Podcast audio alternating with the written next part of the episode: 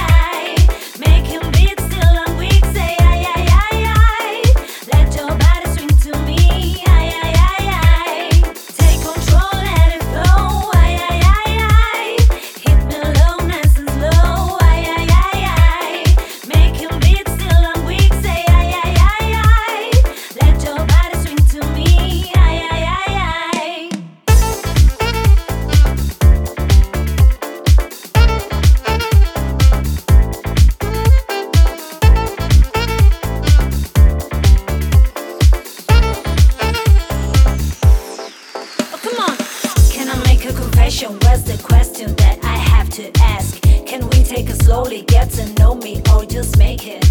So open the door, come in for more if you can take the heat.